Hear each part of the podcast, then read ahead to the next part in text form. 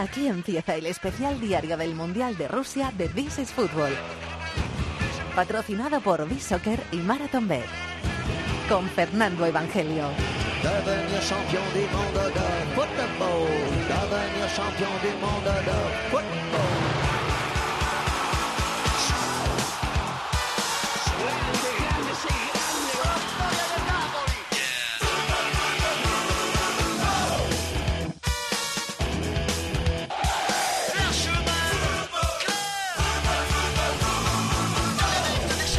¿Qué tal? Bienvenidos al Rincón del Fútbol Internacional en la cadena COPE. Bienvenidos a este especial diario de This is Fútbol durante el Mundial. Y bienvenidos, como decimos cada noche, al decimoctavo día de competición del Mundial de Rusia 2018.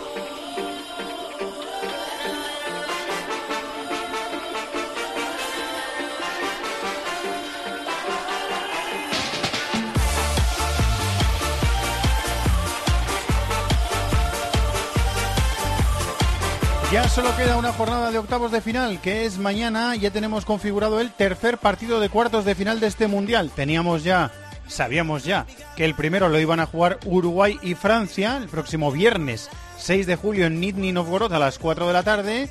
Sabíamos que el último lo iban a jugar Rusia y Croacia, para nuestra desgracia, en Sochi el próximo sábado a las 8 de la tarde. Y hoy hemos conocido que el, el segundo partido de cuartos de final de este mundial se jugará en Kazán el viernes 6 de julio y será el Brasil-Bélgica.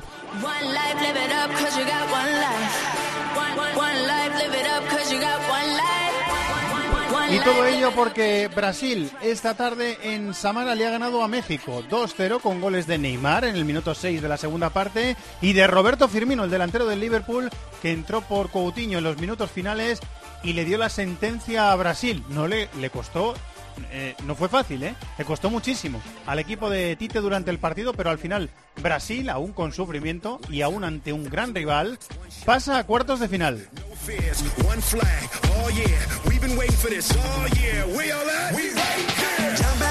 Y un poquito más increíble ha sido todavía lo que ha pasado esta noche en Rostov. Se ha adelantado Japón. Japón, que pasó de milagro en el grupo de Colombia a octavos de final como segunda de grupo, se ha adelantado con gol de Haraguchi, buena jugada del centrocampista en el minuto 3 de la segunda parte, y Takashi Nui, el, fu- el exfutbolista del eh, Eibar que va a jugar esta temporada en el Betis, ha hecho el segundo en el minuto 7 de la segunda parte. Ahí se puso 0-2 Japón. A Bélgica le costaba muchísimo llevar adelante el partido, pero Bertongen recortó distancias en el 69. Fellaini empató 5 minutos después de cabeza y Nasser Charlie, el exfutbolista del Tottenham, ha hecho el gol de la victoria para Bélgica en el descuento. Bélgica 3, Japón 2.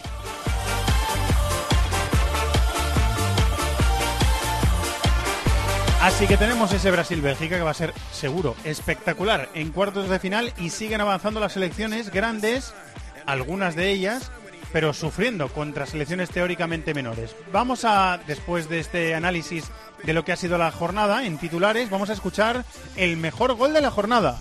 De Bruyne, carrera de Bruyne. Vamos a ver por la derecha. Le acompaña Meunier. Va a meter para Lucas. No, no, ¡Gol! por favor, no. Gol de Charlie, gol de Charlie, gol de Charlie, gol de Charlie. gol de Charlie. No me lo puedo creer.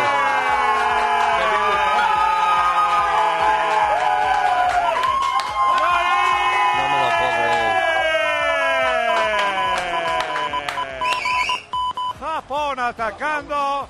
Contragolpe, balón para Charlie, el 22, el de la coleta. No me lo puedo creer. Queda el 3-2 para Bélgica.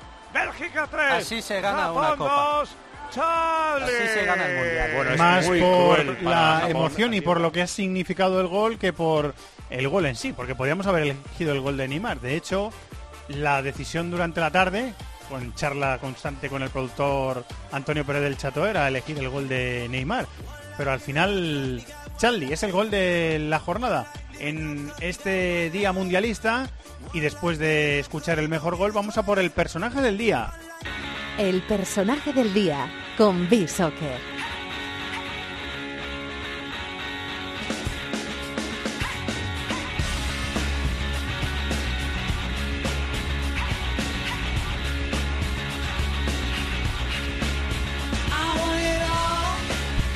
Vamos hasta Málaga, capital de la Costa del Sol, con nuestro compañero Quique Salvatierra. Hola Quique, ¿cómo estás?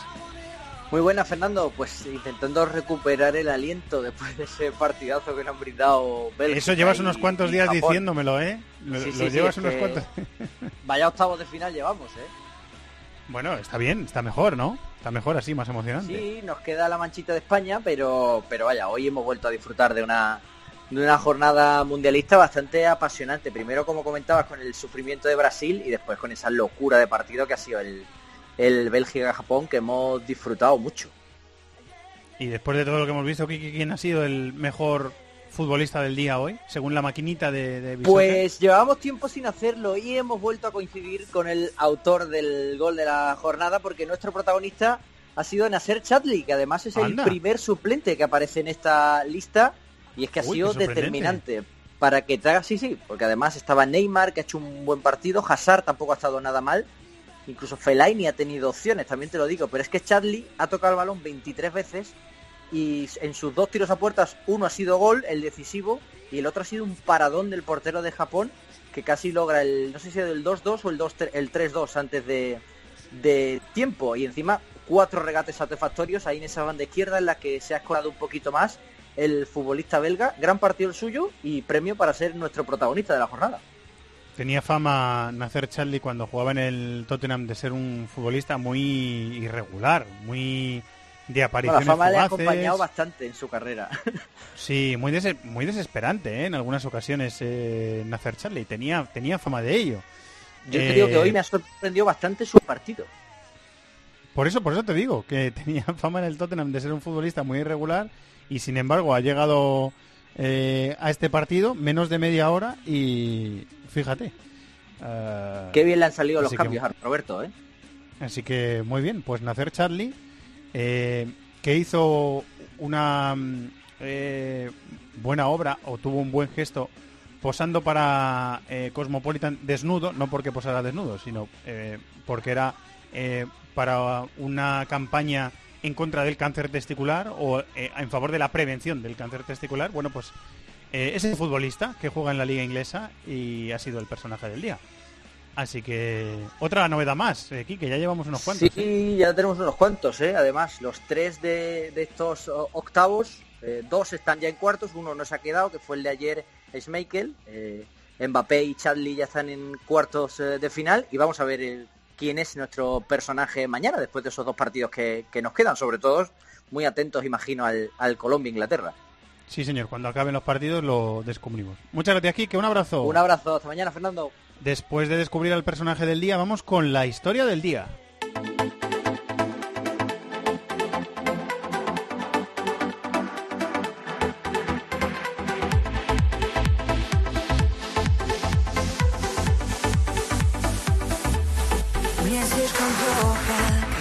Deportes de Cope Galicia durante el año y cuando hay una gran cita, narrador, reportero, entrevistador, fajador de zona mixta. Nuestro querido Germán Barro nos va a contar hoy la historia del día. Hola Germán. Todos estos días estamos hablando del Mundial, de las aficiones, de los equipos, el fracaso de España, el fracaso de Alemania, el fracaso de Argentina, que si se va de forma precipitada Messi, que se lo hace Cristiano Ronaldo, ¡oh, qué colorido, qué fantasía ver 40.000 tíos en un campo! Pero no hablamos del tiempo. Y aquí el tiempo es para volverse loco. Puedes estar a 8 grados y congelarte y al día siguiente coges un vuelo y estás a 40 grados. Es una chifladura. Yo ya sé que Rusia es enorme, no soy gilipollas. Ya sé que Rusia es muy grande y que evidentemente hay contrastes climáticos. Pero yo, por ejemplo, el otro día me voy a Sochi a hacer un partido, en concreto el Uruguay-Portugal, estoy a 35 grados, cojo un vuelo al acabar el partido para San Petersburgo, vengo en camiseta y pantalón corto, casi hiberno como los osos a llegar. 8 grados, una lluvia tremenda, no había quien lo aguantase. Vas a Samara, 35 grados. Vas a Sochi, 40 grados. Te vas a San Petersburgo, 10 grados. Te vas a Moscú, puede llover y, y cualquier día de estos hasta nieva. Chicos, que esto hay que tenerlo en cuenta. Que lo de los cambios de temperatura es algo muy serio y aquí solo se habla de fútbol. Y esto también forma parte del Mundial. Sí, señor. Abrígate, compañero Germán, o no. Eh, depende de dónde te toque cada día. Se va a seguir dando vueltas por este Mundial de Rusia eh, Barro y le, se- le seguiremos escuchando en This is Fútbol. Bueno, vamos a resumir la jornada que como siempre ha sido muy completa.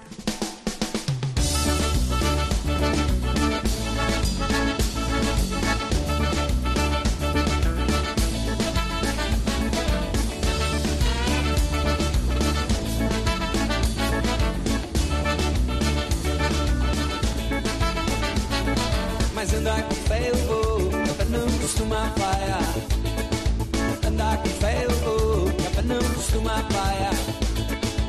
Andar com que a não costuma com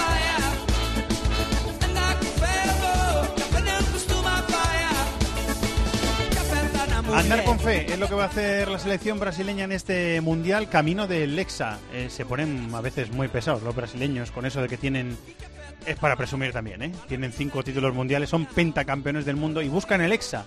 Y están todo el rato con el Exa en la cabeza. Y de momento, eh, bueno, eh, le han ganado a México 2-0 y ya tienen ese partido estrella contra Bélgica en cuartos de final. Así que vamos a ver. Hemos comentado muchos eh, días, hemos comentado muchas veces aquí en DC Fútbol, que Brasil tiene un técnico, que es Tite, que es un personaje que domina perfectamente la escena, que parece un tipo humilde, eh, honesto y extraordinario, y que además en sus ruedas de prensa habla mucho de fútbol, y muy bien. Eh, y hemos extraído un cortecito, un fragmento de la rueda de prensa, un extracto de la rueda de prensa de, de Tite, en el que le ha contestado a un periodista que le ha hecho una pregunta táctica con la forma de jugar de Brasil, cómo ha jugado hoy Brasil, eh, explicado tácticamente por el entrenador de Brasil, lo voy a ir traduciendo, durante 30 segundos. Pergunta tática, resposta tática, linkando Pregunta táctica, respuesta táctica, dice. Tite. Foi 4-4-2 com flutuação dos externos. 4-4-2, fluctuando liberdade los centrocampistas por fuera, um cinturão de marcação mais adiantada, haciendo un a cinturón de marcación más adelantado, os, os dois cortando atrás pase del rival. amplia a área de flutuação de um ou de outro. Tem Gabriel Jesus que possa fazer a compensação quando há um desgaste Gabriel de externos. porque compensando é movimientos ele hacia tem que izquierda y hacia é porque derecha. A função do meio externo é essa. E a compreensão do que jogo medio termos externo é tiene que comprender en términos tácticos le- eh, lo que pasa en el partido y ha servido también después a Silviño para explicar eh, el buen partido que ha hecho William defensivamente en la primera parte, más sacrificado, y que ha podido después liberarla en la segunda para ser terminar ser terminar eh, siendo perdón decisivo en el partido.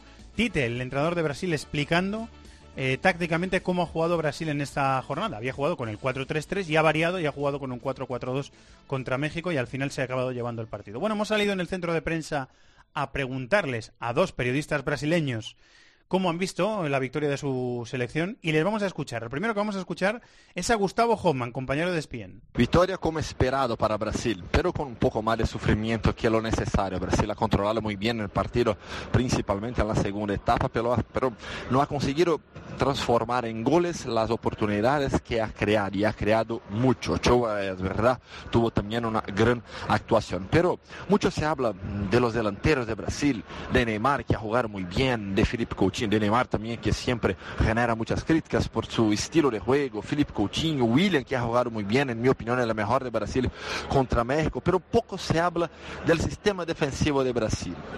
Y ahí tenemos algunos números muy interesantes. Brasil ha sufrido solamente cuatro finalizaciones ciertas, solamente cuatro finalizaciones ciertas, a remates ciertos al gol de Brasil en los cuatro juegos de este mundial. Ha, sufrido un gol, es verdad, pero un gol en una irregularidad marcada por Suiza. Entonces el sistema defensivo de Brasil es muy fuerte, en mi opinión, lo punto, lo punto más fuerte de Brasil en ese mundial. El equilibrio es la marca principal de Brasil, pero el punto más fuerte, en mi opinión, es el sistema defensivo de Brasil que funciona muy bien desde que Tite ha llegado al comando de la, de la selección brasileña. Más opiniones sobre Brasil. Aquí en This is Football estamos con Cadu, periodista analista de Radio Tatiaia, de Minas Gerais. Hola Cadu, ¿qué tal? ¿Cómo estás? Um prazer falar com vocês. Tô triste com a eliminação da Espanha, gosto muito do time da Espanha, mas é sempre um prazer conversar com a imprensa da Espanha. Eh, le ha costado mucho a, a Brasil el partido, ¿no? Ha sido difícil México, ¿no? Cadu. Muito difícil. O time do México muito bem armado pelo Osório, treinador que os brasileiros conhecem muito, porque ele treinou o São Paulo. Mas aos poucos o Brasil foi criando algumas chances. Não foi uma partida brilhante do Brasil, mas acho que merecemos vencer. Eh, ha habido aspectos también tácticos del, del partido, por ejemplo, la la función de William. William ha tenido que trabajar mucho defensivamente en la primera parte, lo ha explicado Silviño en la rueda de prensa después del partido, eh, y en la segunda parte su incidencia en ataque ha sido casi definitiva, ¿no? É verdade. No primeiro tempo, o William foi um jogador mais tático, não apareceu tanto com os dribles, com as jogadas ofensivas, mas ajudou muito o Fagner pelo lado direito na marcação. No segundo tempo ele ficou mais solto, ajudou mais no ataque e teve seu grande momento na Copa do Mundo, participando do primeiro gol. O William que não estava sendo muito elogiado pela imprensa brasileira, porque não estava brilhando tanto. Mas no segundo tempo hoje apareceu muito no ataque e no primeiro, como você disse, fechou muito o corredor direito, ajudando o Fagner na marcação. O Gabriel Jesus também foi muito útil taticamente. Também não fez uma, não fez uma grande partida no ataque, não teve tantas chances de gol, mas ajudou muito na marcação também, às vezes fechando pelo lado esquerdo, deixando o Neymar descansar sem a bola, para o Neymar não ter que fazer a recomposição. Então também foi útil taticamente o Gabriel Jesus. Eh, para terminar, valóranos ¿Cómo estás viendo el Mundial de Neymar? Hoy no ha sido a lo mejor su partido más brillante, pero su incidencia en el partido ha sido definitiva, un gol y, y el remate del, del, segundo. ¿Cómo estás valorando la, el Mundial que lleva Neymar Jr.? Você sabe que falar do Neymar no Brasil sempre gera muitas discussões, amor e ódio. O Neymar é muito polêmico no Brasil. Claro que todo mundo sabe que ele é um grande jogador, mas pelo lado do comportamento, às vezes as pessoas o criticam muito. Eu diria que o Mundial do Neymar tá, tem sido bom, não tem sido muito bom, não tem sido ruim, está sendo ali nota 6, 7, como a gente diria no Brasil, bom, mas ainda não no nível que ele pode chegar. Ao mesmo tempo, não acho que está ruim o suficiente para as muitas críticas. Acho que está ok. Ainda acho que o melhor jogador do Brasil no Mundial, apesar de hoje ele ter caído um pouco, é o Felipe Coutinho. Pela soma de todos os jogos, pela soma dos quatro jogos, ainda acho que o Felipe Coutinho é nosso melhor jogador no Mundial. Neymar, Mundial bom até aqui. Eh, Cadu, muchas gracias y que haya suerte con el EXA de Brasil en esta Copa del Mundo. Gracias. Eu que agradeço, um prazer falar com vocês. É, não é demagogia, eu realmente estava torcendo para a Espanha. Pode perguntar para a equipe da Itatiaia aqui, para pelo menos chegar ali na final com o Brasil. Aí eu torceria para o Brasil, mas meu segundo time era a Espanha. Fiquei muito chateado que a Espanha saiu, porque eu acho que vocês têm uma qualidade individual muito grande.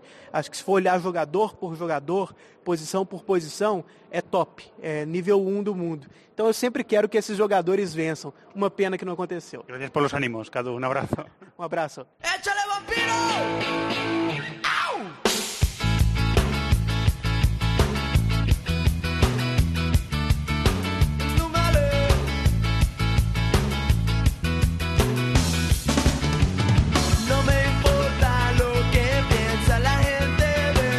Y vamos a mirar el partido ahora desde la perspectiva de los eh, mexicanos, eh, que son los perdedores del partido, pero que le han dado mucha guerra a Brasil. Hemos estado en This is Fútbol estos días charlando con Pedro Domínguez, nuestro compañero de la TV Azteca, que ha sido muy amable.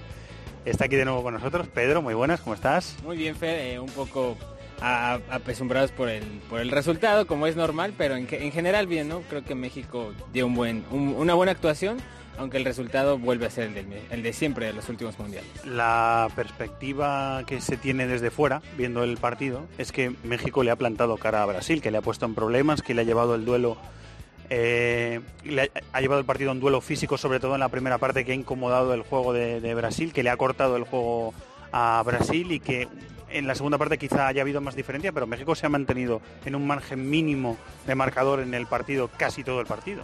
Sí, la verdad eh, fue un poco sorpresivo incluso porque venir de la derrota contra Suecia eh, como que te hacía, eh, no sé si decaer, pero al menos la- las ilusiones no eran las mismas que después de haberle ganado a Alemania y a Corea del Sur. Entonces se tenía un poco esa duda de que México iba a salir hoy. Me parece que el primer tiempo fue bastante bueno de México. Pero finalmente al segundo tiempo, a pesar de que se le planta cara, como tú dices, se hace un buen partido, Creo que al final eh, el talento individual de Brasil es lo que acaba resolviendo y México se vuelve a quedar unos octavos de final y que invitan a la reflexión que quizá pues es para lo que alcanza en estos momentos para México y que hay que trabajar desde el sistema, desde formadores para porque llegado el punto este siempre es quedarse en este en este en esta etapa a pesar de que cambien técnicos, de que cambien sistemas, cambien formas, es esto y pues hay que estructurarlo desde fondo. Porque desde fuera también da la impresión de que el, el mexicano es un público mu- muy exigente, a veces quizá demasiado, o la prensa también, eh, hay un, hay un eh, nivel de presión brutal, es lo que parece. ¿eh? Sí, no, y es lo que es, porque el fútbol para México es no solo es el deporte principal, o sea, me atrevería a decir que el 98% de los aficionados al deporte en México es del fútbol, o sea, es algo de cultura muy arraigado. Y entonces al, al sentirnos tan identificados con el fútbol y al estar tan enamorados del fútbol, quizá comparándolo con, a la altura de los brasileños o argentinos, españoles, creemos que por esa misma razón eh, los resultados deberían ser igual a ellos o que deberíamos aspirar a lo mismo que ellos. Pero la verdad es que pues, México esto te sirve para pintarte el panorama de dónde estás sentado y, darte cuenta que falta mucho trabajo. Vamos a hablar un poco de, táctica. El propio Silviño, que es ayudante de Tite, ha reconocido en la rueda de prensa después del, partido que ellos esperaban que jugara la Jun y que no jugara Márquez y que la presencia de Márquez eh, les ha sorprendido y les ha dificultado eh, el, transcurso del partido. Ellos mismos lo han reconocido. Sí, me, parece que Juan Carlos Osorio es un punto brillantísimo a destacar en, el Mundial. Quedará eh, en el expediente tachado lo de Suecia, pero los otros tres partidos que tiene este Mundial me parece que lo ha planteado de una forma muy adecuada. Lo de Rafa Márquez, a mi punto de vista, obedece a que estando Edson Álvarez y Hugo Ayala, que no poder contar con Héctor Moreno y tener que desplazar a Salcedo a la, central izquierda, necesitaba reforzar un poco esa zona que es donde la, sociedad Coutinho-Neymar parecía que te podía hacer añicos de una forma terrible, entonces me parece que va por ahí el, ajuste de Osorio.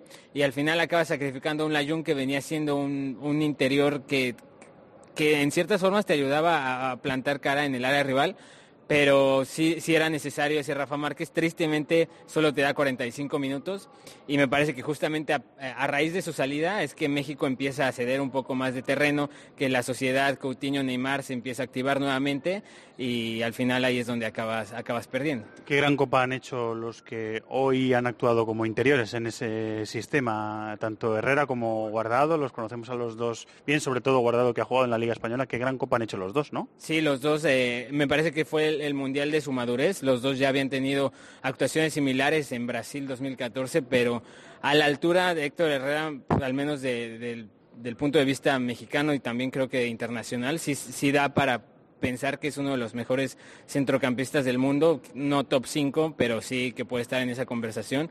Y queda por ver si, si puede dar el salto a un club más importante, pero Héctor Herrera a nivel de, de despliegue físico, de entendimiento de, los partidos, de funciones y lo que tiene que hacer para ayudar a México me parece que fue, fue brutal, brutal, brutal. Y de guardado que dio ese, ese paso adelante como líder más que, más que de otra cosa. El Memo ha vuelto a estar otra vez muy bien contra Brasil, precisamente. ¿eh? No, al final es lo que Luis García, que ustedes lo recordarán bien en, en Atlético de Madrid, eh, es lo que acaba diciendo y, o sea, al final pareciera que los porteros siempre acaban siendo las figuras de México en los mundiales, lo cual es algo muy bueno porque te deja esa seguridad de que, o sea, la portería históricamente está bien trabajada, pero también te refleja cómo está la cosa para México, ¿no? Ochoa sensacional, en México se le ha criticado mucho porque cuando estuvo, se fue a Francia, en Bélgica, en mismo España, que su equipo perdía por goleadas, era criticarlo fin de semana tras fin de semana y al final a mí personalmente me da mucho gusto por él porque es un tipo que ha trabajado, ha sacrificado quizá mejores salarios para ir a competir, para ir a prepararse mejor y al final acaban dando resultados en el escenario más grande contra quizá el rival más grande que pudiste tener y fenomenal, o sea, no, no queda decir otra cosa de Ochoa. La última, futuro. Eh, ha habido goleadas, ha habido momentos duros.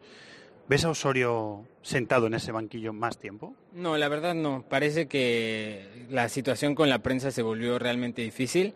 Él mismo reconoció que tenía la, el gusanito, la sensación de querer eh, probar otra vez a nivel de clubes. Parece que ahora tiene buen cartel en Europa y que por ahí intentaría buscarlo allá. Incluso se habla que ya hay como un sucesor para él que sería Matías Almeida, pero a, falta de confirmación de todo, no creo que Osorio esté y me parece que va a dejar unos zapatos muy grandes que nos vamos a dar cuenta a partir de que llegue el próximo técnico y lo único que sí es que me gustaría que la Federación Mexicana tomara ese camino porque al menos me ha quedado claro que este es el camino a seguir, ¿no? Técnicos preparados que dejen de lado eh, la parte canchera o de mucha atención a los medios y que se dediquen a eso, ¿no? A entrenar, a formar buenos seleccionadores y creo que dio resultado este mundial. ¿Cómo es tu vida ahora en el Mundial? ¿Te quedas? ¿Te tienes que volver? ¿Cómo, cómo vas a hacer ahora, eh, No, Pedro? No, no, nos quedamos hasta el final. Al final el mundial sigue, es una fiesta, hay que disfrutarlo. Es, es un golpe, siempre lo va a ser, pero al final hay mucho mundial por delante. Sigue estando esta misma Brasil, un Uruguay-Francia que se ve que va a estar buenísimo.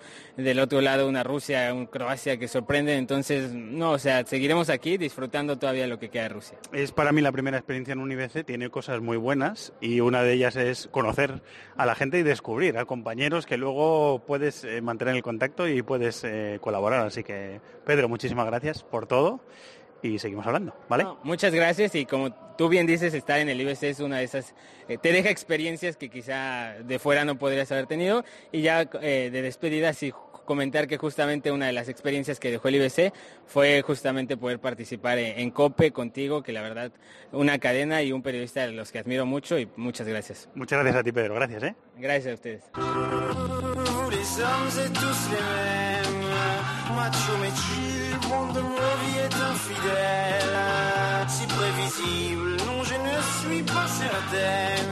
Que, que, que tu le mérites, avez de la chance vous aime, dis-moi merci. Rendez-vous, rendez-vous, rendez-vous au prochain règlement, rendez-vous, rendez-vous, rendez-vous sûrement au prochain.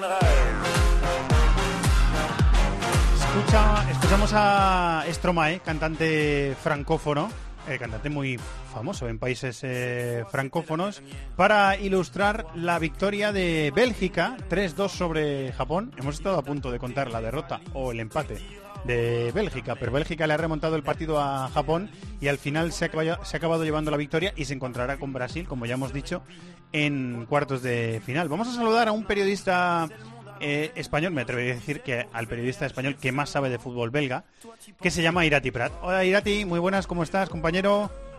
Hola Fernando, ¿qué tal? Un placer saludarte. ¿Todo bien? Todo bien, ¿eh? Se ha sufrido, se ha sufrido, pero bueno, todo bien de momento.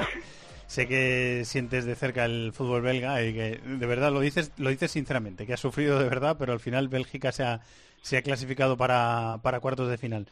Ha costado mucho, ¿eh? porque en la segunda parte ha habido un momento en el que Japón con el, con el 0-2 parecía que tenía, mm, a lo mejor no el partido hecho, pero que a Bélgica le estaba costando mucho, eh, le esta- estaba, se le estaba haciendo muy cuesta arriba. ¿eh?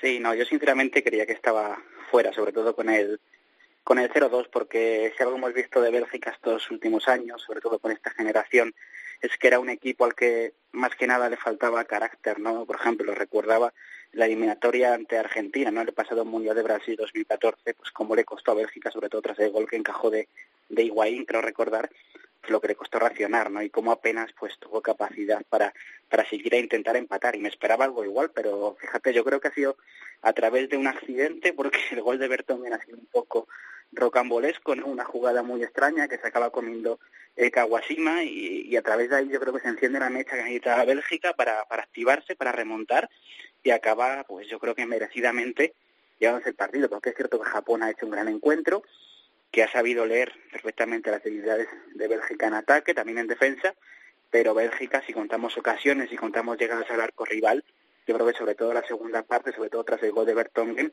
ha sido un auténtico aluvión de, de ataque y también hay que hablar a favor de Roberto Martínez, ¿no? esos dos cambios que ha hecho, como a través del recurso Fellaini tan tan preciado en Bélgica y tantas veces utilizado, como ha conseguido levantar un partido que la verdad parecía imposible. Y además estábamos comentando antes con con Quique Salvatierra, nuestro compañero de Bishoker, eh, Irati, que eh, Charlie es conocido, tú le has visto más, pero Charlie era conocido en el, en el Tottenham por ser un futbolista eh, súper irregular y, y, ha habido momentos en los que le ha utilizado, le ha probado Vilmos también de interior, en la banda. Es un futbolista poco constante eh, que ha sido importantísimo para la victoria de Bélgica hoy, ¿eh? Sí, sí, y no, y ha sido una temporada muy complicada para Charlie porque ha tenido muchos problemas de lesiones. Eh, de hecho, ha llegado muy justo al Mundial porque los meses anteriores también estaba con dudas físicas, ¿no? Y llegó Roberto Martínez a probar a Lim Bombay, que es un jugador del Brujas, que, bueno, que hasta ya no ha ido convocado, pero que podía jugar en ese carril izquierdo, ¿no? Incluso como alternativa, porque no tenía nada claro que fuera a jugar Chadli. Y yo, si te digo la verdad, cuando he visto que Chadli iba a ser el cambio que iba a meter junto a, a Fellaini, pues me he llevado las manos a la cabeza, porque Es cierto que Carrasco estaba haciéndolo muy mal, pero esperaba, bueno, igual mete a Batsu allí para acompañar arriba a Lukaku, pero no esperaba un cambio hombre por hombre y sobre todo que encima fuera Chafrino, que ha sido muy complicado su, su etapa con, con Roberto Martínez de momento en los Diablos Rojos. Pero bueno, ha confiado en él, le ha acabado saliendo bien y sobre todo, y yo creo que va a ser un punto de inflexión para Bélgica en lo que queda de Copa del Mundo. Yo creo que Chazli, si sigue o si mantiene el nivel, yo creo que ahora mismo está por delante de Carrasco de cara al partido contra Brasil. Eh, valórame, Irati, el Mundial de Hazard. El otro día estuve, en- lo, lo comentaba en Twitter, estuve tuve la suerte de poder ver en directo el, el- el partido en- que jugaron en el, en el Spartak Stadium contra Túnez. Eh, vi la segunda parte, nada más, pero, pero me impresionó eh, Bélgica en directo y me impresionó Hazard. Eh, ¿cómo, valoras el, el Mundial que está haciendo la, la estrella del Chelsea? Yo creo que es el mundial que se le pedía, que tenía que tenía que hacer Eden Hazard, ¿no? Sobre todo, me acuerdo que la Eurocopa pasada hizo un grandísimo partido ante, ante Hungría en octavos de final y seguramente eh, ese era el nivel que se esperaba de él, que hasta el momento no había dado. Y yo creo que ahora, sin tanta capacidad goleadora, sí, pero aportando mucho en todas las facetas del juego, incluso trabajando en defensa, que es lo que más me sorprende que ha conseguido Roberto Martínez de, de inculcar en Eden Hazard, pues yo creo que está muy, muy involucrado y la mayor prueba es el brazalete de capitán, ¿no? Hay jugadores que llevan más internacionalidades que él, Jan Vertonghen, que sin ir más lejos es el jugador de toda la historia de Bélgica que más partidos ha jugado, el propio Vince- Vincent Company, ¿no? Que es el primer gran diablo rojo de esta nueva generación, por decirlo de algún modo, el primer jugador que empezó a destacar en este siglo XXI, ¿no? Entonces hay jugadores que sí, que quizás por nombre deberían llevar el brazalete por, por datos estadísticos, pero yo creo que Hazard ha asumido la responsabilidad y aunque es cierto que no está marcado tantos goles como quizás se pudiera esperar, pero yo creo que está echándose el equipo a la espalda y está siendo el líder que, que Bélgica necesita, ¿no? Porque sobre todo en la primera parte veíamos que ante un equipo muy ordenado las ocasiones de Bélgica llegaban cuando Hazard tocaba la pelota, cuando intentaba regatear, cuando intentaba meterse entre líneas, cómo bajaba a recibir, cómo bajaba a defender. Y yo creo que es el, el Hazard que Bélgica necesita para intentar hacer algo en esta Copa del Mundo. Eh, tú eres un periodista que aparte de, de gustarte mucho el fútbol belga y seguirlo con mucho cariño y mucha atención, eres un hombre muy muy analítico eh, futbolísticamente. Eh, hacía yo una reflexión cuando estábamos terminando de ver a Brasil hoy, hacía yo una reflexión en tiempo de juego. A mí me da la sensación de que Brasil con matices, pero defiende mejor que, que Bélgica. Defíneme eh, cómo ves tú el esquema defensivo o el aspecto defensivo de la, de la selección de Roberto Martínez, eh, su comportamiento defensivo, vamos, en este mundial. Pues es que sí, es complicado, ¿no? Porque yo creo que ha encajado eh, menos goles de los que quizás hubiera podido encajar, ¿no? Sobre todo por el partido ante Inglaterra, que fue prácticamente un simulacro de partido, por decirlo de algún modo, ¿no? Pero es cierto que tiene muchísimos problemas atrás eh, Roberto Martínez. Ha intentado paliarlos con esa defensa de tres, pero es que, por ejemplo, el carril izquierdo, y lo hemos visto con Carrasco, es un auténtico desastre, ¿no? Porque no hay balance defensivo con el jugador que ahora está en la Liga China, no es del Atlético de Madrid, y por eso yo creo que intentará meter a, a Chazli, que trabaja más que Carrasco, Bertón que no había sufrido, aunque es cierto que no es lo habitual en él, ¿no? Él cometer un error a Bertón es prácticamente imposible, pero es que hoy tenía doble trabajo, ¿no? Tenía que estar muy pendiente de ayudar a Company, que lo hemos visto ha llegado muy, muy, muy justo físicamente, ¿no? Tras, la lesión que ha tenido. Yo creo que no se ha atrevido a poner a, a Vermaelen porque también estaba justito, pero quizás hubiera sido eh, mejor apostar por el jugador del Barcelona, porque ya tuvo más minutos el pasado partido ante Inglaterra. Y luego Menier, es cierto que defensivamente no es un jugador que te aporte mucho, es más consistente que Carrasco, sí, pero yo creo que sobre todo se ha visto la última jugada del gol, ¿no? En el gol de Chadli. Yo creo que a Menier le tienes que poner sí o sí, más que nada, porque no tienes otra opción en el carril derecho, es cierto, pero porque ofensivamente es un jugador que te aporta mucho. Y bueno, al final es sacrificar algunas debilidades de Bélgica por otros puntos a favor. Yo creo que es el mejor parche que puede poner Roberto Martínez, el jugar con tres defensas atrás. Bueno, esos dos carrileros que te aportan mucho bagaje ofensivo, porque hay que recordar que cuando estaba Marvin Mots, uno de los grandes problemas de Bélgica es que jugaba con cuatro centrales atrás. Estaban Bertongen y Alderweireld en los laterales y sufría mucho Bélgica para abrir las defensas rivales. Y ahora lo ha intentado solucionar un poquito, ¿no? Pero claro, eh, gana en favor de que, en contra de que pierden mucho en defensa, ¿no? Yo creo que va a sufrir mucho contra Brasil, pero también creo que el juego de Brasil le puede beneficiar a Bélgica, no es un equipo mucho más alegre, menos ordenado que, que Japón, y yo creo que a partir de ahí puede intentar hacer daño si es capaz de recuperar y salir muy rápido al contragolpe. Bueno, al final el trabajo táctico de Tite también es importante. ¿eh? Es, es verdad que en las, en las contras en la transición defensiva que dicen los, los entrenadores, Brasil puede llegar a sufrir, sobre todo por el lado izquierdo, donde Felipe está un poquito más desasistido, lo hemos visto también hoy contra México, pero luego la defensa del área es muy potente. ¿eh? Defendiendo el área Brasil es bastante, es un equipo bastante bueno. ¿eh? Sí, también el hecho, Fernando, de que no estará Casemiro, que, que bueno, ha visto la tarjeta amarilla y también puede ser una de las claves de, del próximo partido del próximo viernes. Es cierto que yo tenía miedo de que en Bélgica, porque estaban amonestados Bertón, De, de Bruyne y Menier, de que alguno pudiera perderse el partido, pues son jugadores muy, muy importantes, cada uno a su manera, pero yo creo que quizás por ahí, por ese, esa baja de, de Casemiro, ese ataque a la espalda, en este caso de seguramente será Fernandinho, igual ahí Bélgica, si, si consigue eh, de Nazar encontrar los espacios, a la espalda del pivote defensivo, puede hacer mucho daño a Bélgica, eso como decía, ¿no? intentando recuperar en la presión, hacer una presión alta como hizo en el partido ante Túnez y saliendo muy rápido al contragolpe para aprovechar al final lo que mejor hacen, que es atacar los espacios con un Romelu Lukaku que aunque es cierto que hoy no ha marcado gol, sobre todo en ese último detalle del gol de Chazli, a mí es un delantero que me está dejando muy buenas sensaciones en esta Copa del Mundo y que yo creo que se está Sí. reivindicando. Está haciendo muy buen mundial, sí señor. Eh, bueno, le preguntó Tite directamente a Guardiola si Fernandinho podía hacer el papel de Casemiro en, en el caso de que lo necesitara.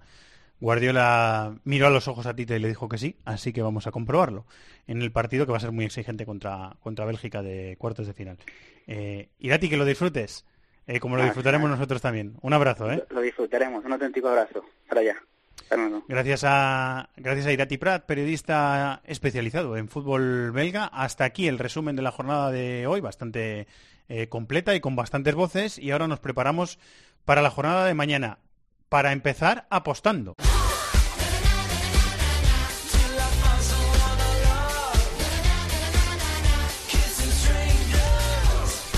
Apostando al Colombia-Inglaterra, partido que intentaremos ver en el Spartak Stadium de Moscú por la noche a las 8 de la tarde eh, hora española y con el que vamos a apostar con Maratón Bet, con Chato. Hola, señor productor, ¿cómo estás? Hola, señor director, muy bien. Vamos a apostar. Eh, ¿Tienes tu apuesta? Sí, por ¿Ya supuesto. preparada? yo, he pues ido, dímela. yo he ido un poquito a lo fácil, ¿eh? Procede. He ido a gol de Harry Kane, que creo que lleva 5 goles de momento en el Mundial. Y Sí, se paga señor. 2,20 a 1. Oye, pues para llevar 5 goles no está mal la, la cuota, ¿eh? Por eso, por eso. No está mal. Voy a la cuota seguro. es buena. A Y ver la mía es mejor, la cuota, digo. A ver.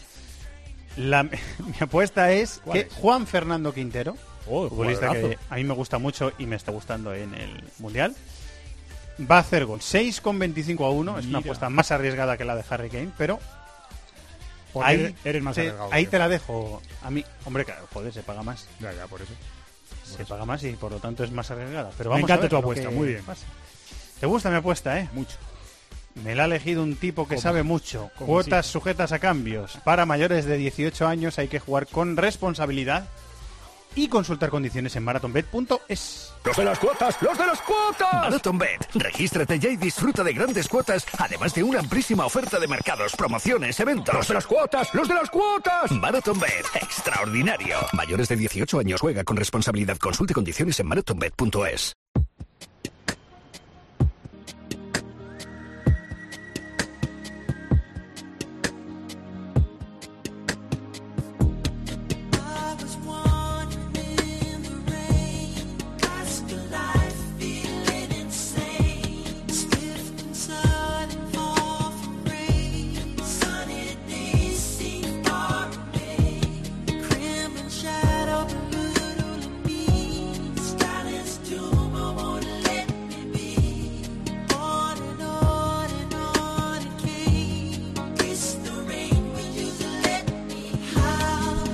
vais a seguir preguntando en redes sociales, eh, pues lo vuelvo a recordar. Extraños en Moscú es esta canción de Michael Jackson con la que terminamos todos los días este This is Fútbol diario, resumiendo de forma breve eh, o preparándonos, mejor dicho, para lo que va a ser la jornada de mañana, la última de octavos de final, previa a dos días de descanso en esta Copa del Mundo, dos días de descanso en los que no va a haber This is Fútbol.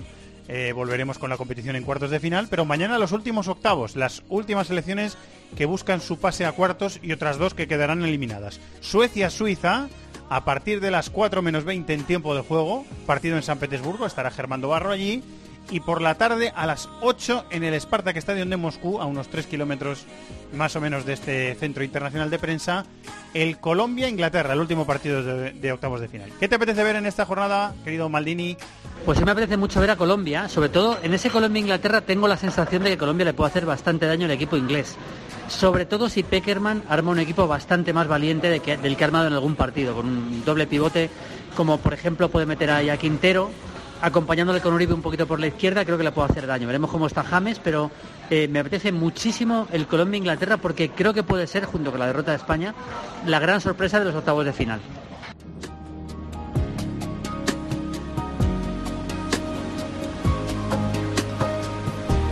Partido bastante igualado en el Spartak Stadium de Moscú, ¿eh? Colombia-Inglaterra. No es lo mismo España contra Rusia que Colombia contra Inglaterra o Inglaterra contra Colombia. Va a ser disputado y a ver si es eh, bonito y nos divertimos, que yo creo que estamos viendo un mundial hasta ahora eh, bastante bueno. Bueno, llega, luego llegarán, mañana hay programa, luego llegarán dos días de descanso y después los cuartos de final. Esto no para y ya está entrando el... eh, ya está casi embocando la última recta, está entrando en su recta final este Mundial de Rusia 2018, pero todavía nos queda lo mejor. Así que decimos lo que decimos siempre, que sigáis disfrutando del Mundial y de la radio. Hasta mañana, un abrazo para todos. Adiós.